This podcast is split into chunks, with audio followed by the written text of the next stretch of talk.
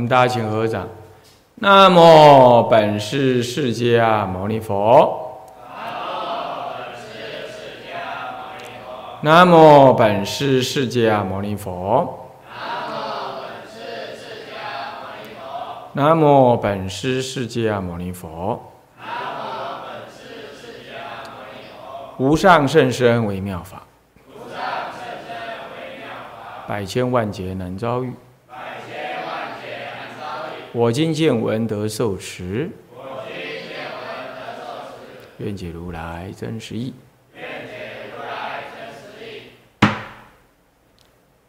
各中国佛教史，各位比丘、比丘尼，各位沙弥、沙弥尼，各位居士，大家阿弥陀佛。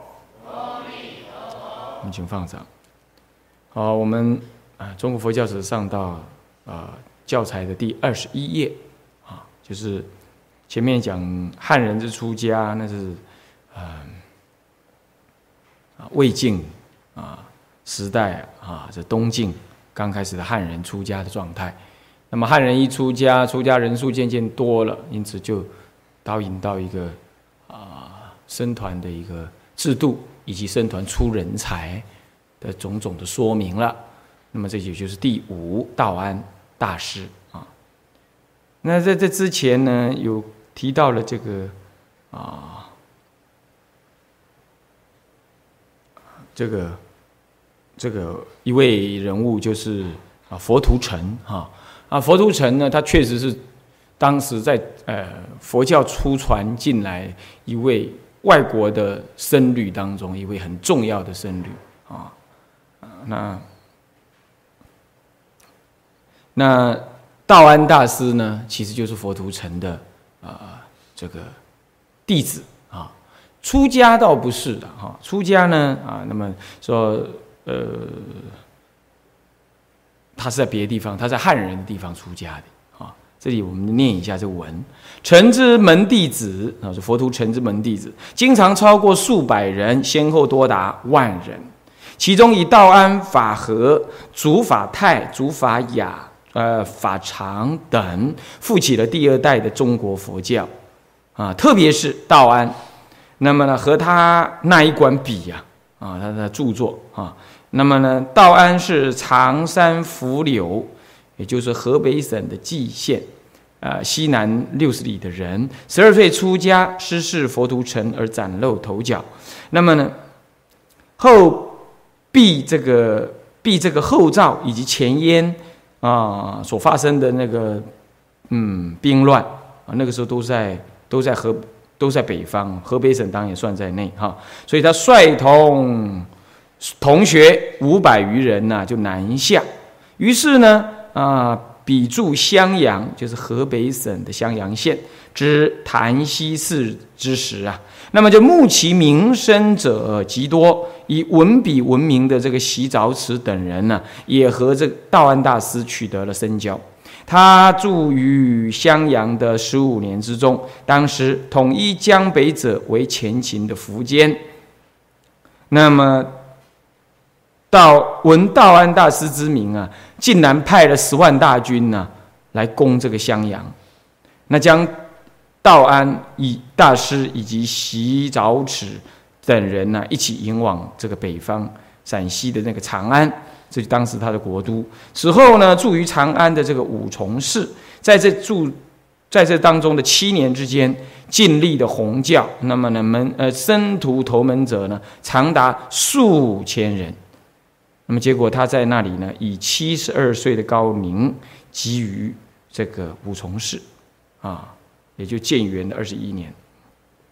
佛度的弟子多达前后多达万人，不是说一口气有这么有万人，前前后后来亲近他的，啊，有他剃度的，像道安大师并不是，他在故乡出家，那么那个十二岁出家的时候啊，啊，他师傅看他长貌不惊人呐，身材也不高。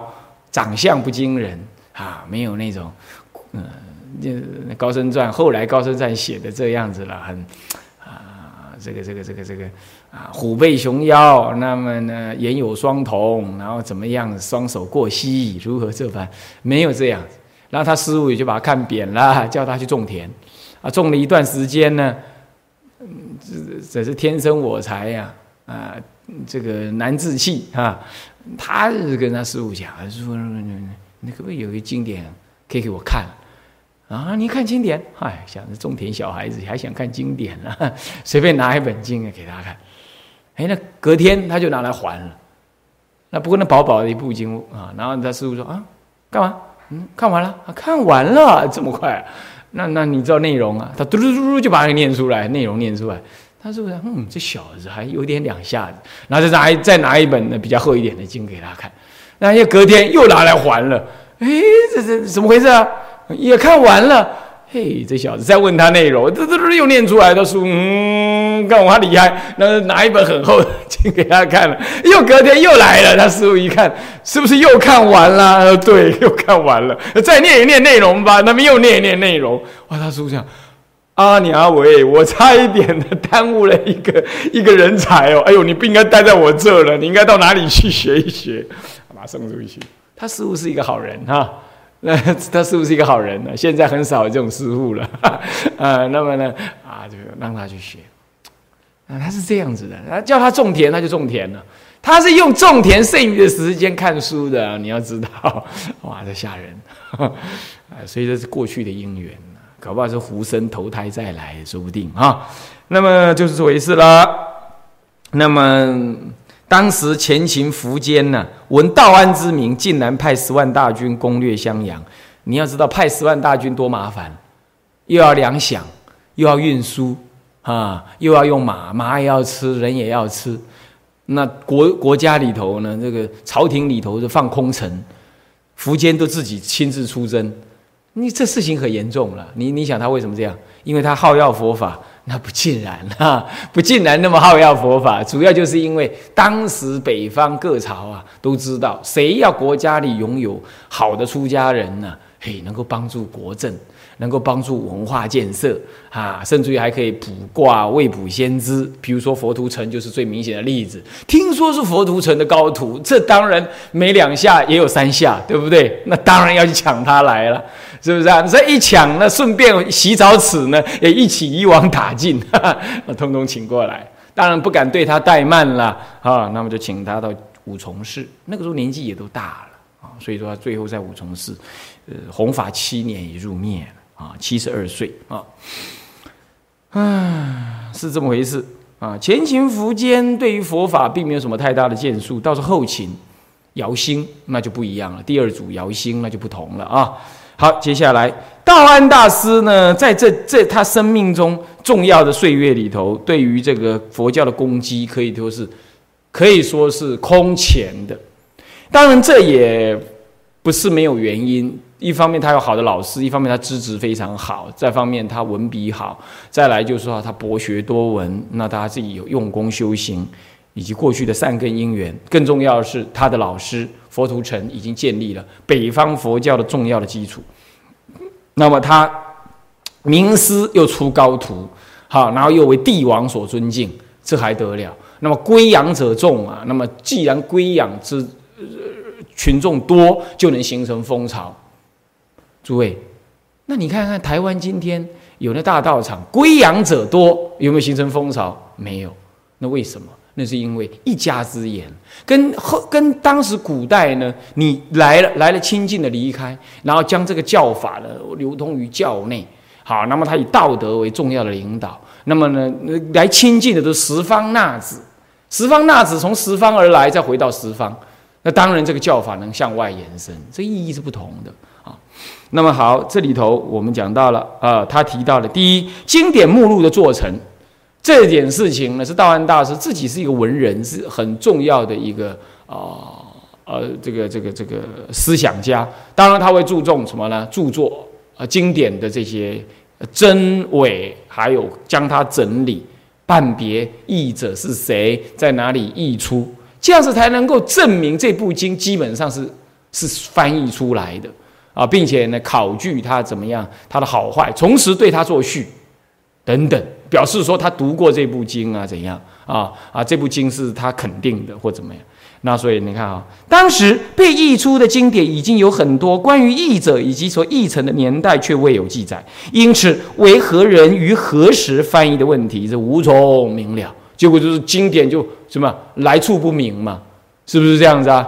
啊，也没有出版处啊，也没有翻译者，也没有翻译的年代，那扯了半天，这部经从哪来嘞？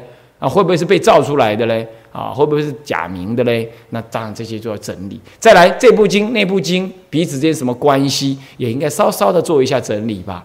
那么这样子，所以而且就系由范本翻译而来，或为中国新的这个编述啊，呃，其状况也无法了解。道安便将这些，道安大师便将这些经典做了最初的整理，从因此做成了叫做。中理重经目录这样子这一部目录书，这部目录书只是目录而已啊，这目录书。然后呢，世称之为道安录，不过现存已经不见了。为什么不见了呢？那，它下面有原因的哈。诶，梁代的僧佑，你知道，呃，这个东晋东晋街的在汉。东晋在南方健康嘛，然后在健康后来一路发展成南朝的什么四国，就宋齐梁陈。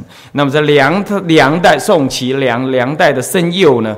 这个时候，他他以那时候他看得到这部这部生录，呃，这部这部经录，那么又将新译出的经典一起结合，给这个道安录做了增补，因此编出一个《出三藏记集》这部书是现在看得到的。那么呢，由于此书仍可大约获知道安录的原型。其后，从历代三宝记已降啊这部书已降，便把各时代的经录编纂起来，呃，此给后代研究佛教的贡献至为巨大。也就是说，从道安录开始，到了李呃生佑律师梁代的生佑律师，以道安录为本，再造出了初三藏记集之后啊，那么呢，呃。从一部叫做《历代三宝记》的这部书以后，大家都有了有了有了呃共识。历代以来就有人这样做，做什么事？就是将新编出的经典呢，同时做目录编纂起来，然后加上以前的，慢慢的这种风潮呢，就渐渐的转变成为某些朝代的藏经的结集这种观念。就这样子，中国的。汉传佛教呢，就拥有了非常多的什么呢？经典跟资料，而没有流失。不然在历代的战乱当中，哪里能够留下这么多经典？啊，这真的是万幸！全世界，全世界佛教流行不流行的国地区，能够拥有单一语言而这么多佛教文献的啊，没别的，不是别国就是中国，啊，就是中国拥有最多，而且是多人家几十倍。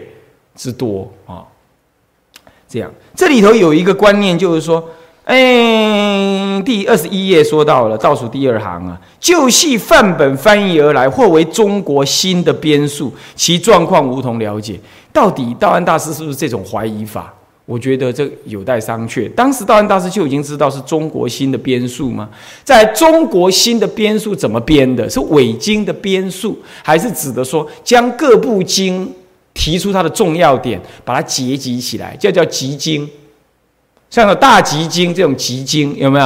好，这种集经不叫做中国人的编述，那事实上是他将类似的，或者他不成其为一个整部经呢，他把它结集起来，或者呢某一个大经，它在早先的意义，他把它结集成一品，是这样子。这样子是不叫做中国人的编编述，你要知道述是已经加入意见了才叫述。编还勉强要编辑起来，那没没话讲。所以这些用词我们感觉到怪怪的，好，不过要保留保留怀疑就是了。道道安大师当时是这种想法吗？我想，我想要了解他的翻译者啦，什么这是可以理解的。至于说是不是他怀疑是有编数，我觉得这个还当时的中国出家人有没有这个能耐？哦，我觉得都还要，会会不会只有这种事？这些都还要再注意的啊。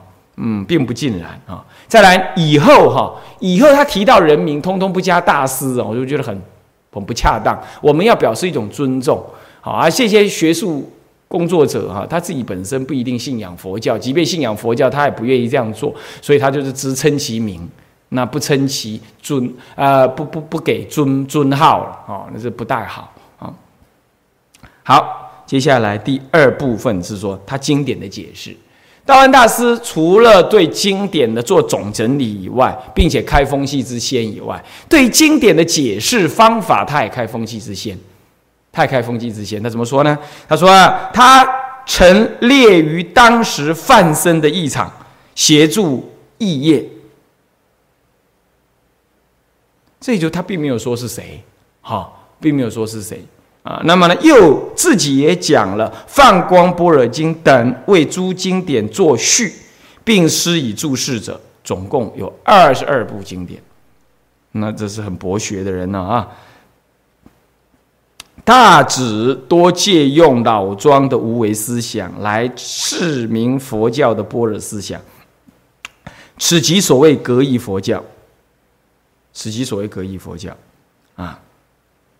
那么以竺法雅为首，康法郎啊，还有东晋的竺浅的无本义，还有知顿，还有智道林。的吉色意、主法运的呃心无意等追随于墨，这个墨写错了啊，墨墨是那个那个一横一短这个墨哈。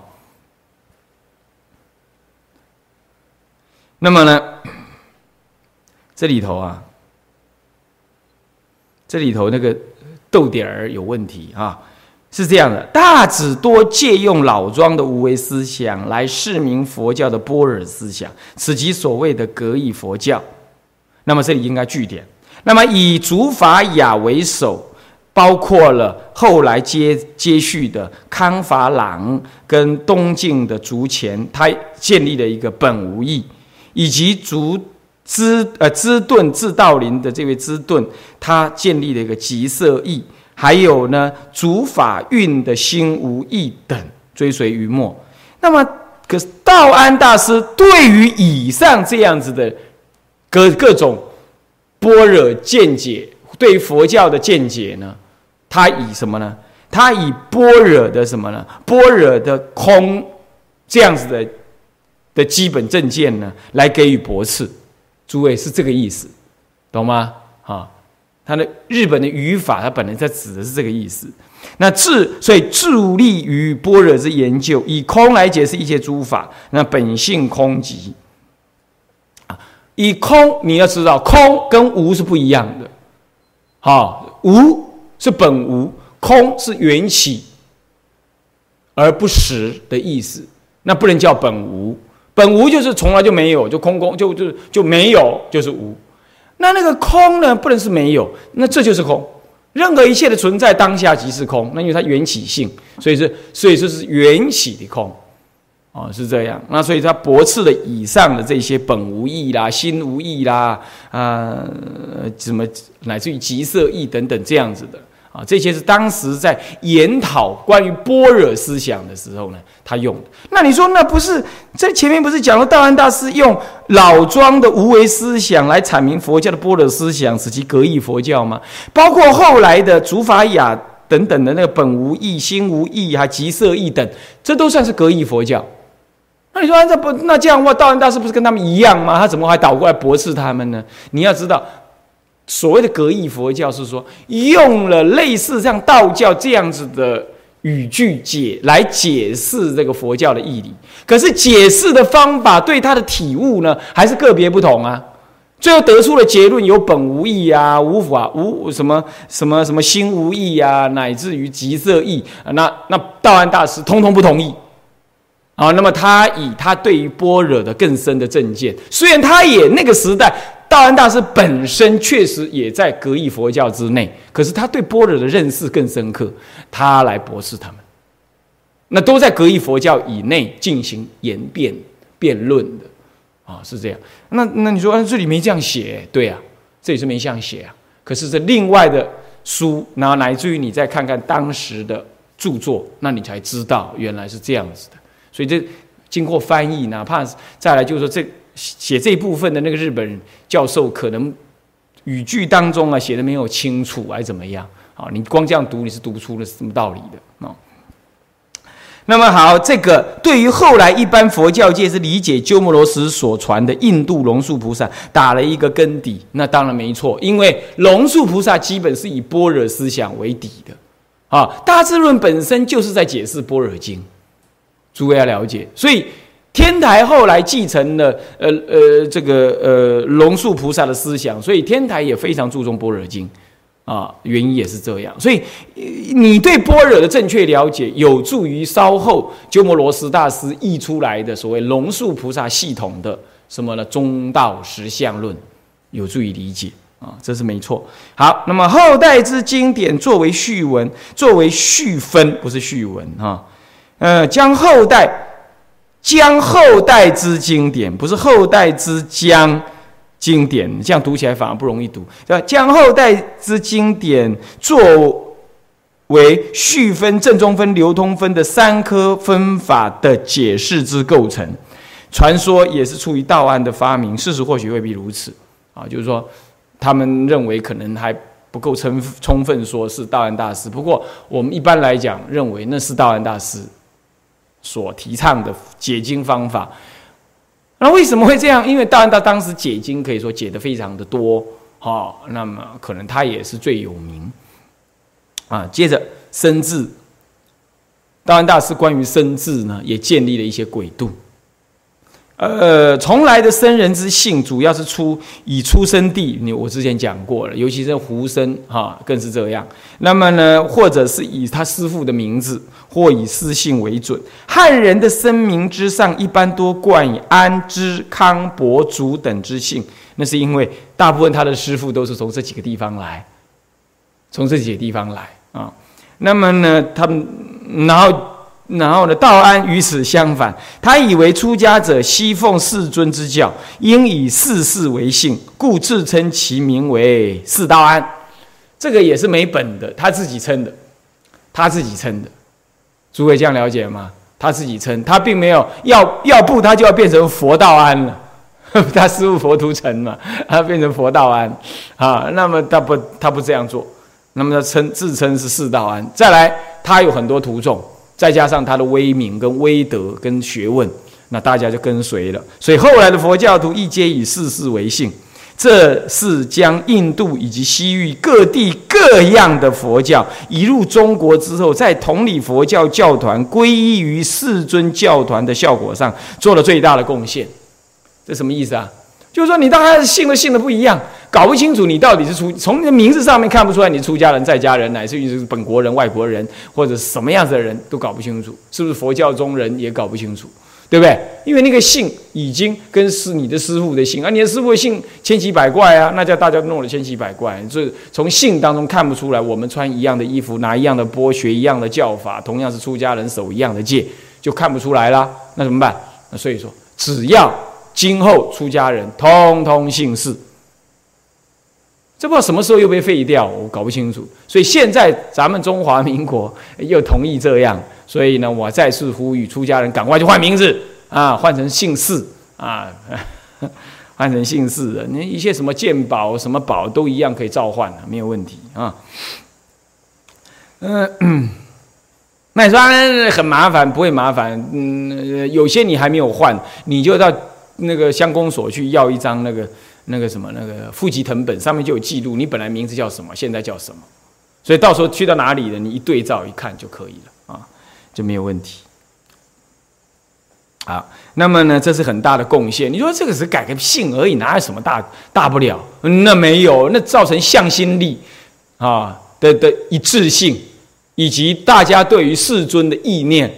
好，还有今后呢，一个什么呢？大家都姓氏所形成的一种集团作用，造成因为有集团作用形成了一个佛教主体性。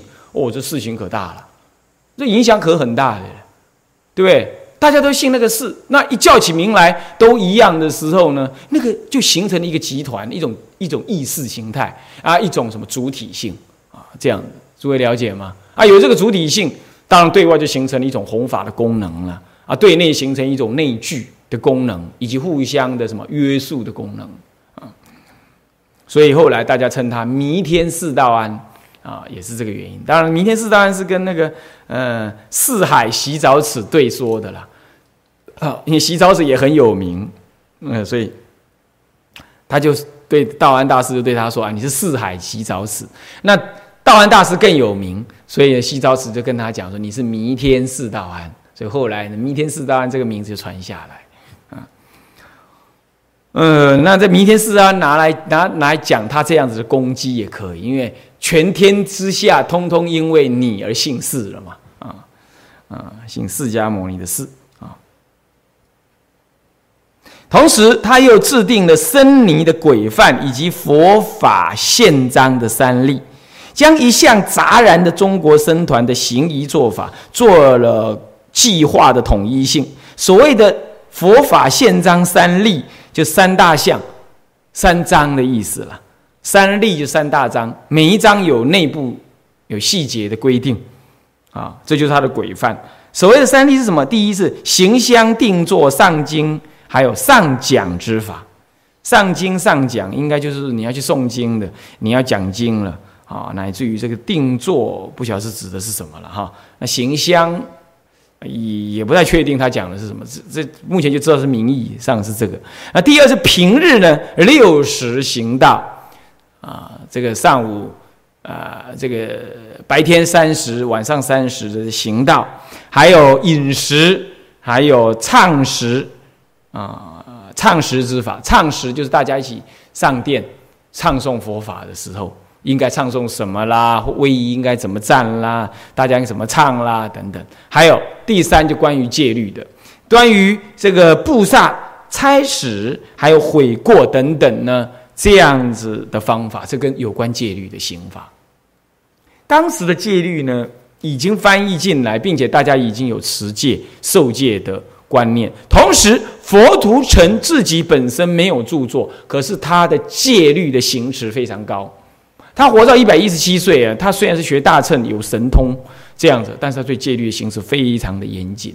这个当然影响了道安大师，所以道安大师特别会提有关于第三例的布萨悔过差使，差使应该是指做结魔差人这个意思。那么呢，这样子等等法呢，应该是可以理解的。那么由此而使得外来的佛教渐次适应了中国的风土民情发展而成型。也就是说，外来的佛教，当时我们中国的出家人并没有到，并不直接到国外去看人家怎么生活，即便是看了他们出家人的生活，也不一定适合我们中国当时的生活。你比如托钵这种情况，这个时候当一群人聚集在那儿的时候呢，像饮食啦、整天的劳务啦、共修啦、好那个形式啦，结果就一一群人这样弄，那一群人这样做。那当时以他的威名跟道德，他就来一起规定了一个一致的做法。那是不是有透过什么样方式去推行，我们并不知道。不过我们可以看到，就是那个时候可能风起云涌的，很多道场都是他的弟子啊。那么呢，遵循他这样子的一个啊规定，而形成了一个在中国立基，由中国人自己呢去演拟出来的。也配合的戒律，也配合的修行，那么出来的一个出家人的鬼子生活、唱诵、行事、刑法等等的这个规则，这算是初开风气之先。今后也继续这样在发生，包括后来天台大师自己他在天台山也定了天台山自己弟子们他每天共修的状态啊，也有简易的小法则，万一你没有遵循啦啊偷懒啦，应该怎么样？他也这样，所以这样这样都开风气之先，好，这样好，OK。那所以说，这就道安大师的攻击，紧接着就是鸠摩罗什，鸠摩罗什大师。嗯，鸠摩罗什大师呢，接着前秦记起的，那就是后秦，佛教也很兴盛。那尤其啊，这个后秦时代啊，其代表者便是什么呢？鸠摩罗什大师。鸠摩罗什之父亲，呃，罗什之父亲是印度人呢，鸠摩罗言，母亲是鸠，呃，这丘丘了，不是我昨我上几堂课念错了哈，嗯，太久没念这个词了啊，丘之国啊啊，秋天的秋啊，同一个音哈。秋之国国王啊之妹，这是什么啊？呃，这个齐婆伽，那么，那么七岁出家，不是他娘七岁出家，是鸠摩罗什七岁出家啊。那么呢，九岁随的母亲，呃，差不多是现在的什么呢？啊，克什米尔啊，啊，克什米尔啊。那么也就是呢，这个。这个印度的北方，北印度紧邻着这个这个这个喜马拉雅山脚，那也也一部分接着什么？接着那个呃，这巴基斯坦的北方了哈，在那个地方啊。那秋之，我昨天说这个苏勒对不对？但是如果你查呃这个中国大陆后来再编这个历史地图的话呢，嗯，并不等于在苏勒，苏勒又苏勒。一国，事实上，苏勒的旁边才是啊，这个呃，这个秋之啊，那差不多在哪里呢？差不多是在这个呃呃这个天山的南路啊，差不多是在这个天山的天山的这个呃呃南路跟塔里木河中游以北，天山的南天山南路一带。天山很长，天山山脉很长，很宽广，几百公里。那么它没有那么宽，它是在塔里木河的中游呢上方，跟天山北以以天山为北界这一段地区呢当中有一个单独的地名，也就叫秋兹秋兹。那么当时这以它为中心扩展的一个地带呢，就是秋兹国。现在都是在新疆省，也就是在算是在中国的属地了了哦。是这样，不过那个时候我们都把它当做是西域啊，而现在也是维吾尔族的，在中国大陆的话是把它判为维吾尔族的自治区，它是自治区啊，让它自治啊。那秋之国呢，就在这个地方哦。我们现在感觉起来是非常内陆的，非常内陆，非常内陆的，那距离海是非常非常远的。啊，非常远啊的地区啊。那那他父亲是印度人的鸠摩罗言呢？呃呃，他父亲是个出家人。然后呢，这游行到了这个秋之国了。那被秋之国国王的妹妹给看到了呢啊，这个女人呢，这个看到夫看到的过去的姻缘了，就硬要他国王把这个出家人给弄还俗了啊，这也是一个罪过哈。然后呢，还俗了之后呢，他就跟他生生小孩，然后就生出了鸠摩罗什。那但是呢，后来倒过来呢，这个女人呢，反而想去出家，反而想出家，啊，反而是他爹鸠摩罗言不太高兴。他说：“你都把我弄得还俗了，你现在反而自己跑去出家，你算什么啊？”这样子，那弄了半天呢，他也抗争，最后就带着小孩出来。带着小孩出来，所以九岁就带着小孩，他已经抗争好几年了。那九岁就出来，可见他结婚没几年就不爽婚姻生活了。你可见，你看看，所以说那个自古以来啊，这婚姻生活不安稳呢，就是已经是啊定案了。就贵为皇族，婚姻生活也不顶安稳啊。那到底具体的原因是怎么样，不太清楚啊。不过就是你可以看出来，大概结婚七年之内，大概他们就七年之痒。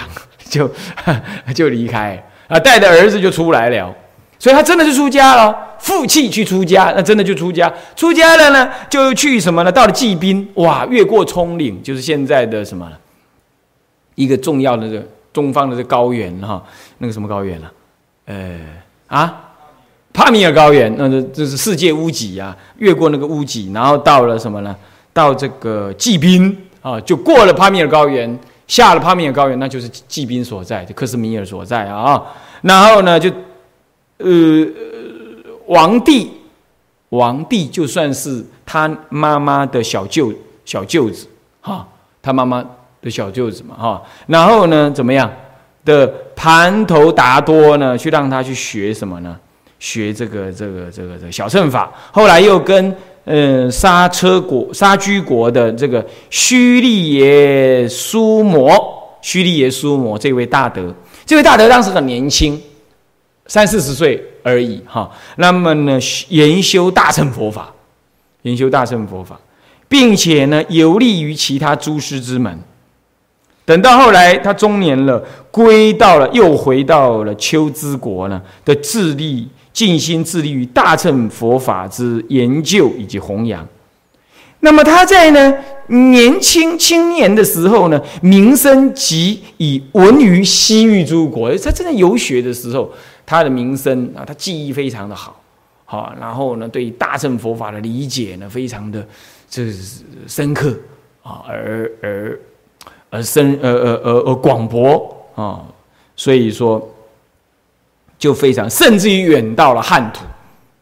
当时呢，在长安的道安大师呢，就已经听过他的名字，所以啊，道安大师嘛怎么样呢？这个这个这个呃，帕吉给棍好搞啊，干什么呢？他就跟那个苻坚讲说：“你你找我来啊。”你当时找我来，派了十万大军，我看你是十万大军继续往北去，去去请那个，请那个鸠摩罗什好了，啊是这样。那那个那苻坚这次说哈，我也老了，没办法亲自出征，不然这样好了，吕光哟，那你去帮我去请那个呃那个鸠摩罗什大师，好，没问题，他也派了大军去了。他吕光是个老粗，你知道？他那沿路去了，他也沿路咕哝，他是什么回事啊？他派这么大军呢，找一个和尚，那这不这么严重吗？这样，所以他等等到他真的找到了鸠摩罗什大师啊，可不像苻坚这样对他很尊重，对他极不尊重，极不尊重。这吕光这个老粗啊，真的很糟糕，这是这样。那这也是因为道安大师的关系哈，然后要苻坚再去请那个。呃，鸠摩罗什大师，所以你看看，就你说鸠摩罗什大师影响中国这么大，那这个还还是是还是因为道安大师的关系，所以你看看啊，没有道安大师，几乎鸠摩罗什大师就不会来中国，因为苻坚并不知道这个人，并不知道道安大师，呃，并不知道鸠摩罗什这个人，也就不会去请所谓的吕光，而吕光派大军往北去啦，啊，结果国家空闹空城。结果苻坚被干掉了，就被干掉，就被后前秦就被后秦所干掉啊。然后吕光呢，总算吕光也很狠，你知道吗？去到人家国里呢，就在城底下叫嚣，到了鸠兹国那里叫嚣了。到了那个塔里木河过了河之后，就是鸠兹国了。到了鸠兹城城下就叫嚣，哎，我的是中原的那个呃呃苻坚的门下，我阮头家叫我来请那个。鸠摩罗什大师，赶快放出来！那无我要给你屠城。哇！然后里头的人说：“你假卡巴哎，我叫某个林放我们的国师给你们。”他说：“你你讲不爱哦，不爱哦，你讲的哦。”好，他就冲啊，结果把人家九师国给灭了。这样一不小心把人家给灭了。然后灭了之后呢？灭了之后就就把鸠摩罗什大师就这样请了来。啊，请了来啊！你说千辛万苦请来了，他也不对他尊重。然后呢，回往往长安的路上一走呢，前面的人照来，不，什么代志呀？啊，国家没去呀，国家没了，哇，这一没了，那那就自己就在北凉那个地方啊，甘肃凉州那一带，就自己建立北凉国。那是是这样子的啊。那么呢，后凉了，不是北凉，后凉国啊，在那个凉州一带啊，所以当时叫做姑丈啊。是这样啊，前秦就亡了，然后他就在那里一待呢，哎呦，可怜哦，一待待了十多年。不过也就这样，鸠摩罗什大师在这十多年当中啊，把中中原文化全部给摸熟了，中国话也讲了，恐怕逮顾买通，是这样子啊，也讲的非常的流利啊，对中国文化通通能够怎么样啊，能够理解啊，这样。那么呢，都弄到后秦，都已经第二代了。都第二代了，后秦灭掉前秦嘛，然后就搞搞了第二代那个谁姚兴啊，姚兴一听一打听啊，姚兴自己也信佛，这么一打听啊，哇，鸠摩罗什大师还在那个那个那个那个那个那个那个吕光那个叛将 的的的国家里头啊，那所谓的当时叫后梁，那当然呢就没给他好看好颜色看。啊，就带着大军来了，当然两下子就把这个老粗的后所建的这个后梁给给破了，然后又把这个什么罗斯大师就请到长安来，啊，请到长安来呢，罗斯大师因此在留留了十二年，你看真是好可惜哟，才十二年，这么一位重要的人物啊，才在中国十二年，十二年啊。那么，那么呢？呃，请到长安了。那罗什大师那个时候已经五十八岁了啊，他是七十岁的时候入灭的哈。那，哎。他到达长安的时候呢，那姚兴呢，当然他们他呢以国师之礼的相迎，那么是他住在西明阁以及逍遥园，后来建个大长安寺呢，那么让呃罗什大师石公呃石公呢呃做什么呢？翻译的道场。石公到达长安的报道呢，经由什么 BBC 呃 CCN 报道了啊，那么这变成是国际的新闻了，那么立即传遍了各地啊，慕其博学而集会于长安的人才极多啊，长安人才极，这些人也加入了异场的行列，他的异场因此也就是讲说之场，他同时也讲经。那么由于石公通晓胡汉的语言，对不对？他自己是胡人。然后呢，又又被这吕光这个老粗呢羁留在那里，羁留了十多年，啊，这就闹了很多笑话。比如说吕光呢、吕次呢要试他道行，然后要试他到底有没有，到底懂天文、懂地理、懂这么多吗？然后常常就是要跟他。这弄闹别扭。你比如说，每次罗斯大师跟他讲，你现在要扎营，你不能扎营在这儿，你要换个地方。他就是我靠，你听你的，我我这不管，我就硬要弄在这里。那搞了三更半夜，人人进一半在水里，赶快来救我！为什么呢？起了大水，是不是这样？那罗斯大师明明就跟他讲说，告诉你这里会今天晚上会起暴雨，你不信？然后然后他还不太相信，然后又要改什么样子，然后又去打那。周边的那个小游牧民族啊，跟他讲今天不能出兵，他还是出兵，结果被打得落花流水回来。他反正很多次了，搞了半天，最后吕光也服他了，也很尊重他了啊，是这样啊。那这样真的也就是说，这个一位大乘菩萨受的很多的责难、磨难啊，受的很多的磨难啊，这是很很惨的哈。那么后来呢，来到了什么呢？来到了这个长安。长安的时候呢，这个前这个姚秦这个姚兴啊，就后汉呃后秦这个姚兴啊，对他很礼遇。那 那么他对于佛教的教学具有深厚的造诣，而且他又通这个语言，因此就从故指责了旧来译出经典的谬误之处，同时加以改定。所以他的译语最为正确、流畅、适切，不落怎么样？不落旧套。啊，那么也使得中国人最容易理解。那么参加十工翻译事业的人数很多，翻译出了《梵网经》的人呢，当时正在翻译《梵网经》的时候就有三千人。为什么要这么多人啊？听经，一起听经，懂吗？听经，然后听完了就开始翻译，翻译了有意义的人下面可以举手发问。哎，这样翻译对吗？啊，这样没有意义就接下去一直讲下去。这样，那翻译《大品般若经》那更是。厉害了啊！那么呢，石公手执范本，姚兴亲持旧经，他自己也列于姚兴一国之尊呢。那一国君呢？那么他也在参加这个易经的事业。你看，这是搞真的哈，不是来上个香而已啊，他是搞真的。哈 哈啊，这个不一样的哈。嗯，那么呢，列于这个异常者，凡有五百人。当时在讲般若经的时候啊，有五百人；然后在维摩经的时候，有一千两百人；法华经跟思义梵天所问经，这很重要的般若经哈。那么呢，多至呃两千人，是这样。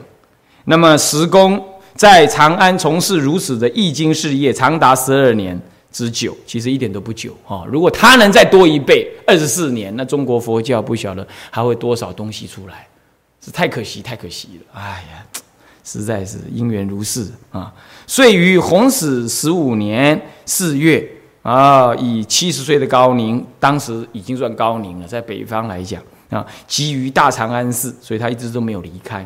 那么此期间译出的经典多达七十四部三百八十四卷，其中必须注目的可以数出，可以算《般若经》《法华经》《维摩诘经》《弥陀经》等大乘经典，《中论》《百论》《十二门论》《大智度论》《十住毗婆沙论》《成实论》等，尤其是一直到《十住毗婆沙论》等，这些都是龙树菩萨的重要论点。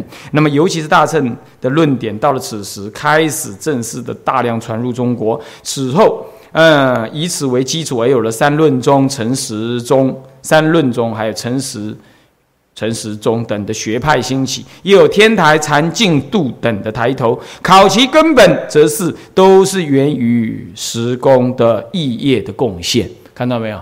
这就是我之前有讲到了，罗斯大师对中国佛教真的是恩同再造，真的是恩同再造。可是他真的只用了十二年的时间，他所翻译出来的东西。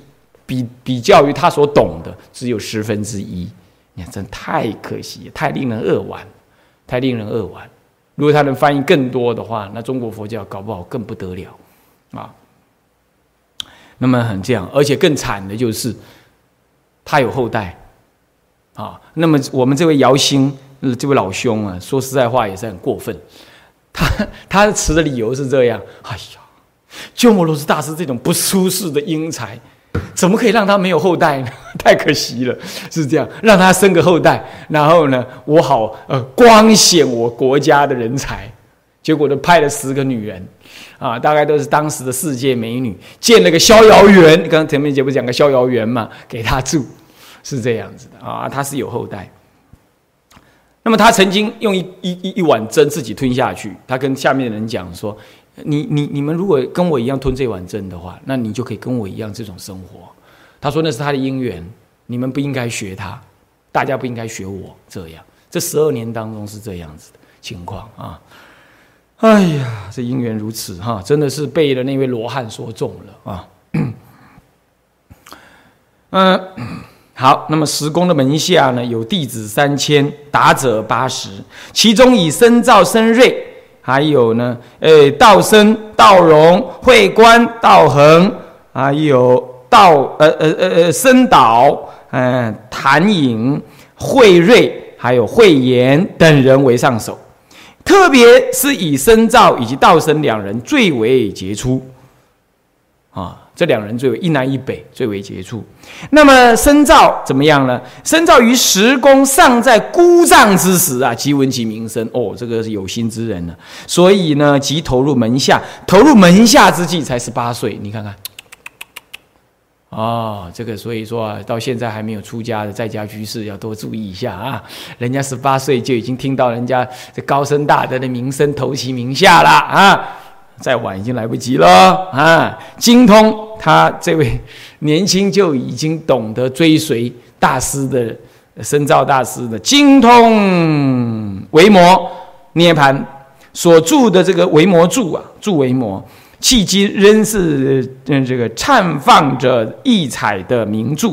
另有现在被纳于造论中的一一一篇短一篇文章，叫做《般若无知论》。也为东晋佛教之巨匠庐山之慧远，以及刘遗明当时跟慧远大师在一起结社的刘遗明等之所赞赏。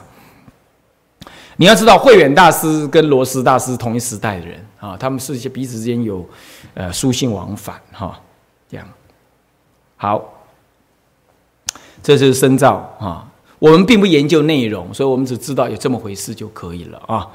啊，因为这是个讲历史嘛，啊，这个带过就可以。那么道生，道生就立就很特别了。道生是属于一个创建型的人物，他很多创建的，就后来才证明他是对的。比如说，他出出出于竺法泰，竺法泰是谁？还记不记得？竺法泰是呃，这个这个呃佛图澄，是不是啊？佛图澄的门下的重要的人。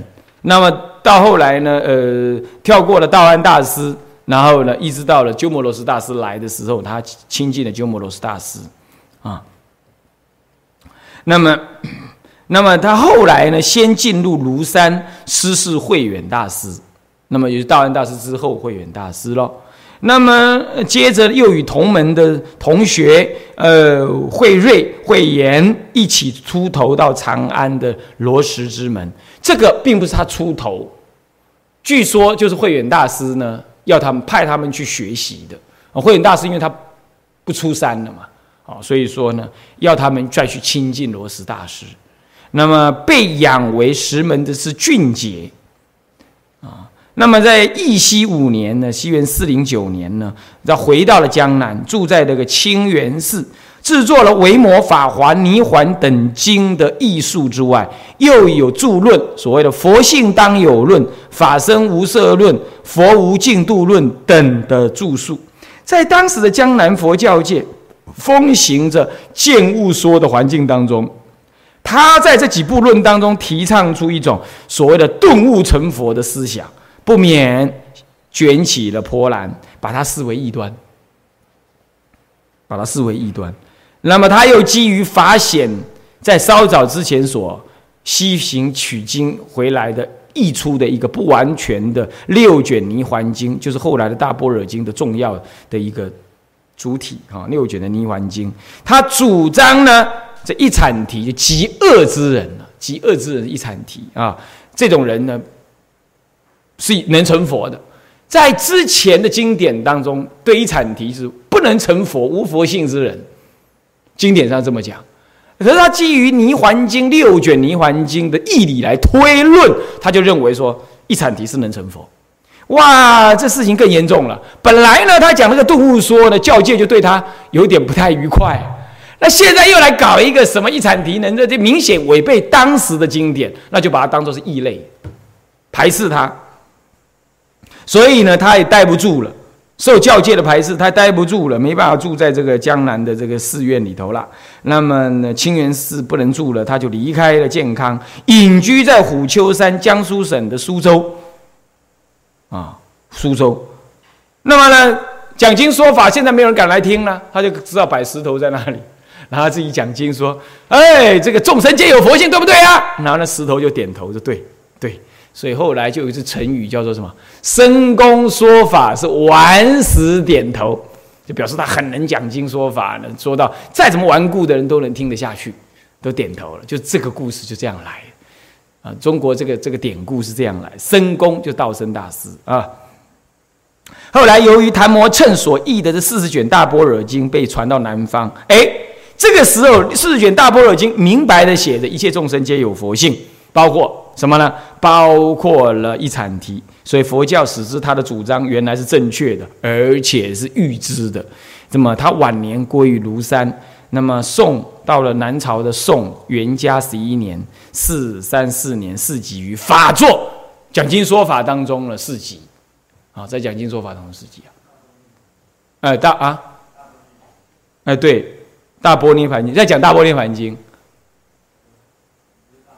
啊，对啊，《大波涅盘经》啊，不是《大般若经》啊，《大波涅盘经》呢被传到南方来，然后这个是完整的译出，谭摩趁完整的译出这个第四十卷的《大波涅盘经》，呃，但这个《大波涅盘经》之后就讲到了一切众生皆有佛性啊，所以他是一个很有创建的啊的人哈。好，我们向下，我们下一堂课再说哈。向下文长，复以来日，嗯，众我回向，众生无边誓愿度。烦恼无尽，誓愿断；法门无量，誓愿学；佛道无上，誓愿成。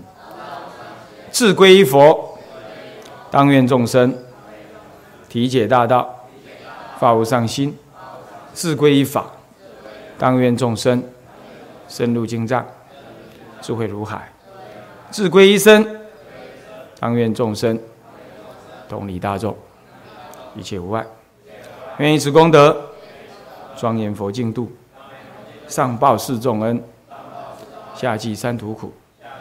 若有见闻者，悉发菩提心，尽此一报身，同生极乐国。南无阿弥陀佛。南无阿弥陀佛。南无阿弥陀佛。